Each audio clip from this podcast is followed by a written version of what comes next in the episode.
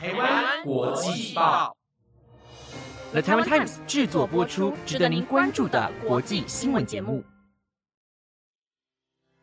欢迎收听台湾国际报，我是黄涛，马上带您关心今天八月十九日的国际新闻重点。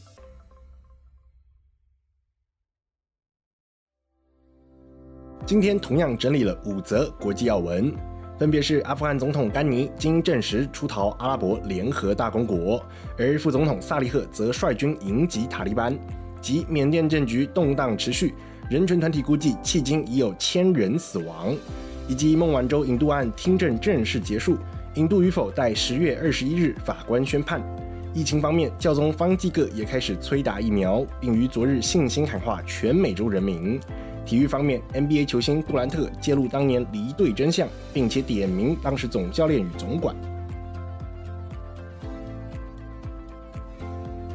阿拉伯联合大公国昨日发出声明表示，他们已经基于人道理由收容了阿富汗总统甘尼，并在声明中说道：“阿拉伯联合大公国外交与国际合作部能够证实，我国已基于人道理由欢迎甘尼总统及其家人来到阿联。”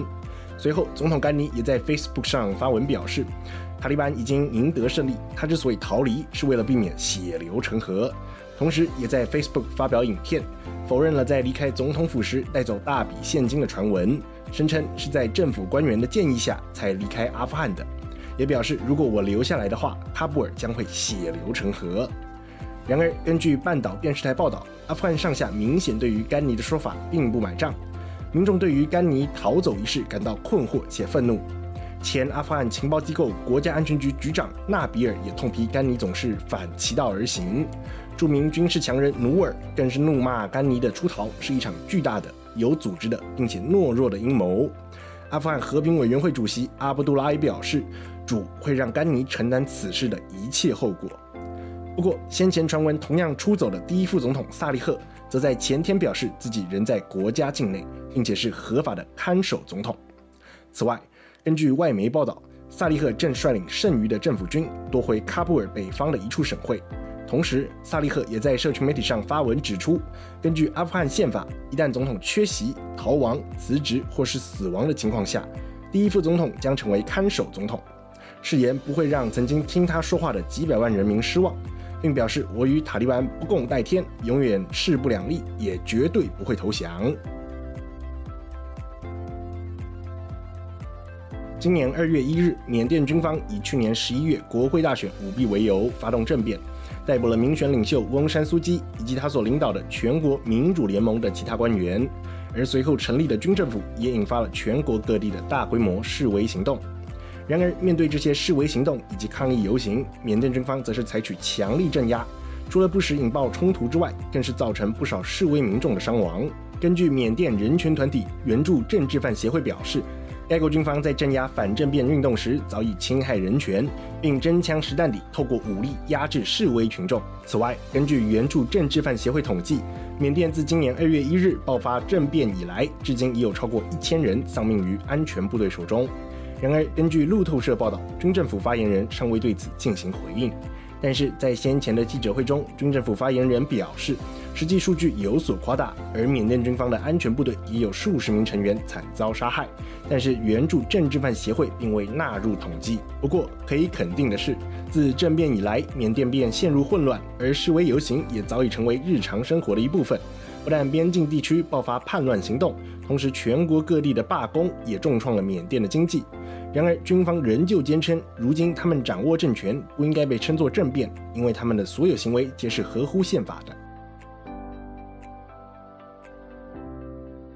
在经历将近三年的法律诉讼以及外交争议之后，中国电信巨擘华为财务长孟晚舟的引渡赴美案听证会正式在十八日宣告结束。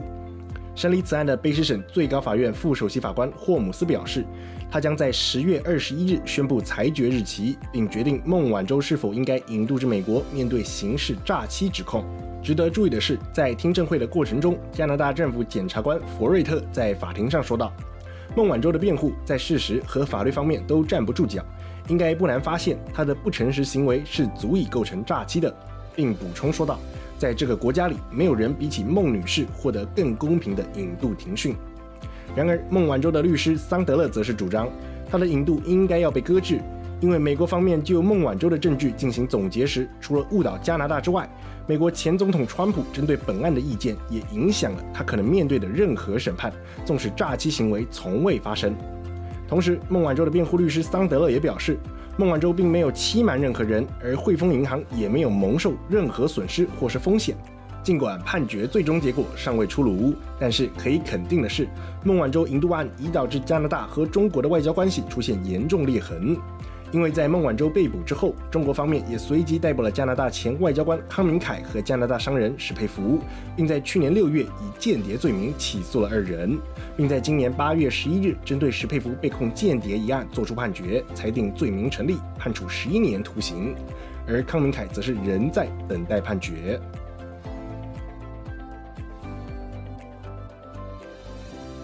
新冠肺炎持续蔓延，各地疫情仍旧不时升温。如今，教宗方济各也加入了催打 COVID-19 疫苗的行列，并于昨天发布了短片信心喊话，表示接种疫苗是爱的表现。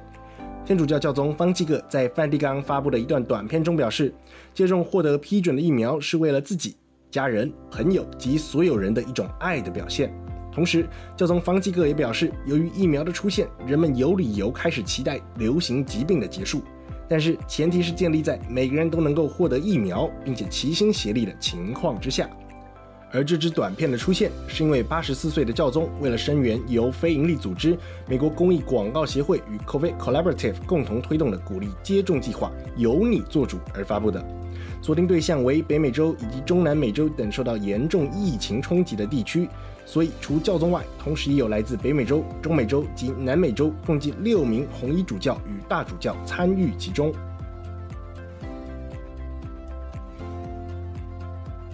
NBA 篮网队当家球星 Kevin Durant 与勇士队明星 Draymond Green 两人，除了在日前协助美国夺下奥运男篮金牌之外，最近两个人也在节目上大谈当年勇士队内的众多分歧，以及最终让 Durant 离队的主因。然而，两人在接受 Bleacher Report 的访谈时一致认为，当时总教练 Steve Kerr 与总管 Bob Myers 处理球员情绪的方式才是问题之所在。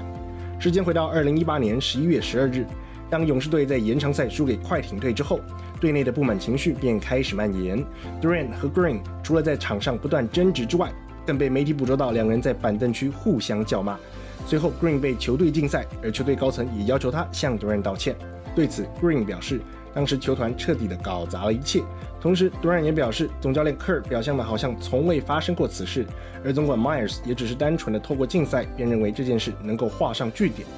随后，杜兰指出，当时球队应该要将事情摊开来讲，但是最终却没有这么做，而后面的故事大家也都知道。那年的冠军战，我在 Game Five 受伤，而那次的伤病改变了我很多。我开始审视我在荆州的生涯，纵使效力的三个赛季十分特别，但是也是时候离开了，我也该继续前进了。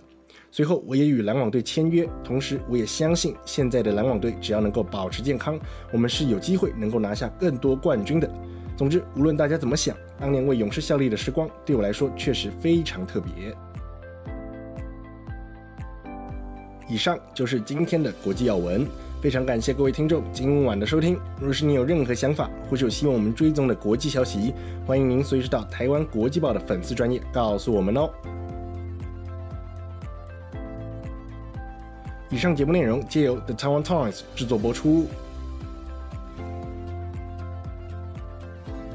那么我们就下周再见喽，拜拜。